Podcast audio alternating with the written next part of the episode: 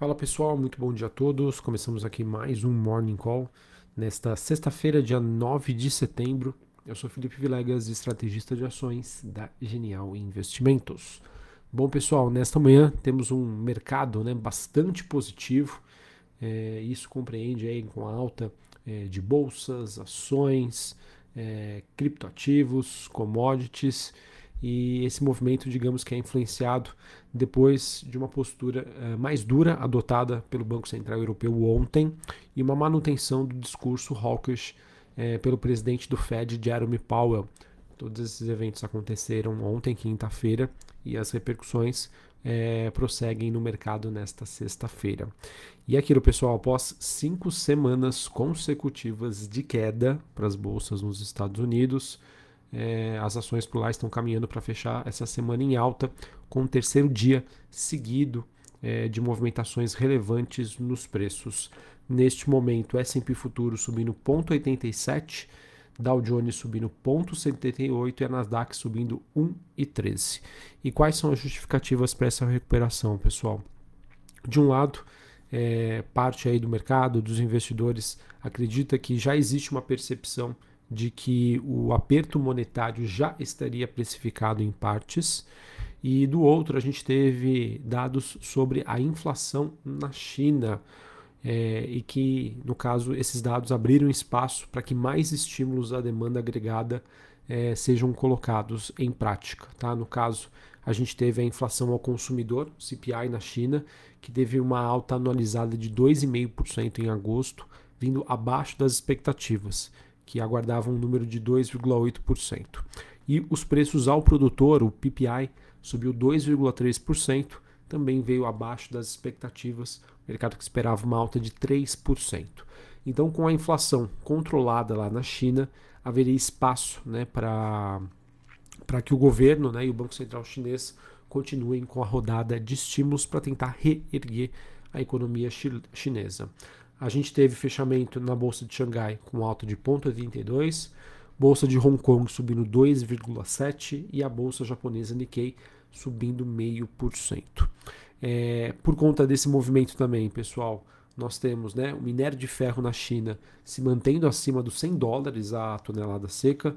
Ele caminha para a melhor semana desde o final de julho, com o início também da temporada de construção na China e a gente também observa um movimento bastante é, forte aqui para os metais industriais negociados na Bolsa de Londres.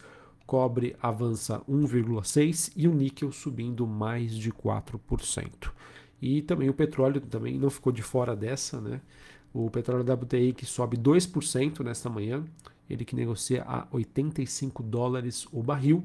E o Brent, que é o contrato negociado na Bolsa de Londres, avança também na mesma proporção, 2%, na faixa dos 91 dólares o barril. Pessoal, antes da gente encerrar essa parte de China, é importante dizer que se por um lado, né, nós temos a inflação deixando espaço para que medidas adicionais de estímulos sejam colocadas em prática, por outro lado, né, o fato de nós termos uma economia mais frágil né, e, a, e a inflação, né, que quando vem abaixo da, da, das estimativas, pode transparecer isso mostra uma economia ainda que é, passa por diversas dificuldades. Inclusive, né, nós temos indicadores de alta frequência na China continuando a apontar para um crescimento fraco do país. É aquilo, muito, muitos podem questionar. Ah, Felipe, mas inflação alta é ruim e por que, que baixa né, não seria positivo? Eu vejo isso, pessoal, porque a, questão da inflação ela pode ter diversos motivos e acho que vai muito na questão da interpretação. Mas o fato de nós termos uma inflação que vem abaixo das expectativas, ou seja, significando que a, a economia, né, as empresas chinesas não estão conseguindo repassar custos, é, é sinal de que a demanda né, não está ajudando. Então eles são obrigados a rebaixar esses custos para conseguir né, prestar os serviços ou vender os seus produtos. Então, o que é muito importante, pessoal, em termos de inflação, é que seja passada uma sinalização positiva, que existe uma inflação, porque existe a capacidade das empresas repassarem custos à medida com que o poder aquisitivo das pessoas aumenta.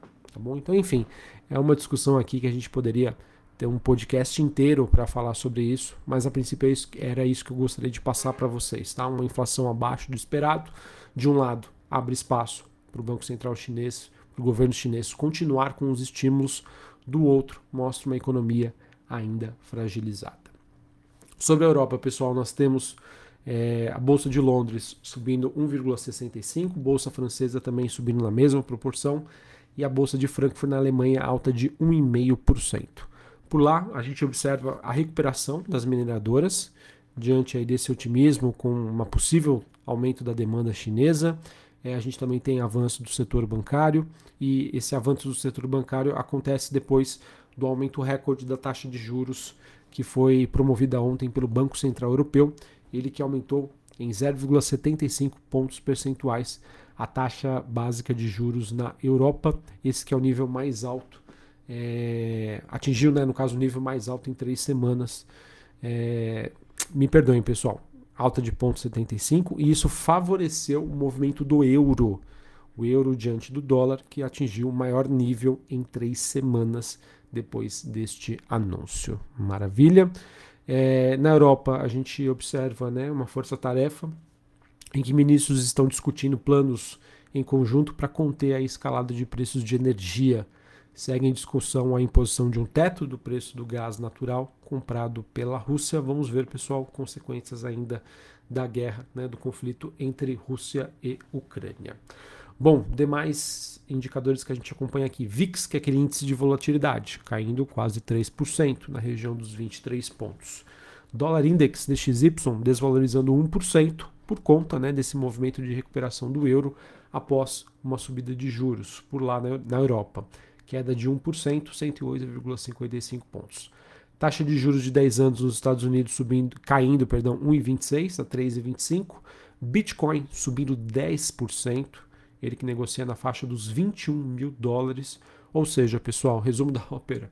Nós temos um dia hoje bastante animado para o mercado e acredito que sim, isso também possa beneficiar uh, uma recuperação e uma movimentação positiva das ações brasileiras, influenciada por esse otimismo né, da alta das bolsas globais e também por conta dessas expectativas do mercado sobre o avanço das commodities, o que ajuda as nossas exportadoras. Beleza? Bom, pessoal, hoje acredito que, olhando para o mercado brasileiro, o mercado vai se atentar à divulgação do IPCA, é, do referente ao mês de agosto. IPCA, que é a inflação oficial aqui do país. Esse número será divulgado às 9 horas da manhã. É esperado pelo mercado uma deflação de 0,40 na comparação mensal e em relação ao mesmo período de 2021, ou seja, agosto de 22 contra agosto de 21, é esperado aí uma alta de 8,68%, né, contra uma alta de 10,07% na comparação julho deste ano contra julho do ano passado. Pessoal, dado de inflação é super importante para o mercado entender que existe espaço para uma redução da taxa de juros aqui no Brasil e que, por consequência, isso é positivo é, para as ações ligadas à economia doméstica. Tá? A gente teve nessa semana é, um discurso né, mais hawkish, ou seja, mais duro, por parte do nosso Banco Central, que tem atuado de maneira bem similar ao que o Fed está fazendo, dando um choque de realidade no mercado, ao sinalizar que, é, apesar de, de, de, no caso, tudo que está sendo feito para combater a inflação já estaria em prática, é, você levar uma inflação para a meta ainda pode ser um processo duradouro e que leva tempo. Tá? Por conta disso, a gente teve algumas reprecificações aí sobre a trajetória da Selic nos últimos dias. Mas enfim, pessoal, um número positivo. A gente fica na torcida aí para que é, isso aconteça, vai ser, se refletir positivamente na precificação dessas ações. Tá? Construção civil, small caps, é, varejo, setor elétrico, essas empresas ligadas à economia doméstica, elas tendem a se beneficiar dessa perspectiva de que existe espaço para reduzir a Selic em 2023. E o quanto mais rápido isso acontecer, melhor para a precificação destes ativos. Tá bom? Além disso, pessoal, a gente teve é, ontem né, notícias é, envolvendo a campanha eleitoral do atual presidente Jair Bolsonaro, ele que prometeu 200 reais adicionais para beneficiários do Auxílio Brasil que conseguirem um emprego. Então, desse modo, pessoal, o benefício total para os enquadrados nessa situação iria para 800 reais. É, questionado aí pelo valor econômico, o ministro da Economia Paulo Guedes preferiu não emitir nenhum comentário em relação a isso. Lembrando que essa promessa aí acaba sucedendo a ideia é, do Lula né, de dar 150 reais a cada filho de até seis anos aos atuais beneficiários. Ou seja, pessoal, precisamos entender né, se realmente isso é possível de ir para frente, se existe espaço fiscal para isso, ou acaba sendo uma estratégia de campanha eleitoral às vésperas né, das eleições aqui no Brasil. Beleza? Bom, pessoal, então é isso. Atenção aos dados de 9 horas da manhã.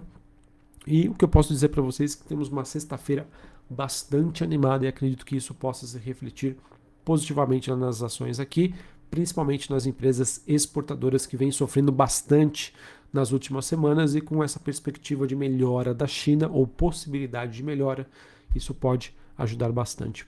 Um abraço a todos, uma ótima sexta-feira para vocês, um bom final de semana e até mais. Valeu!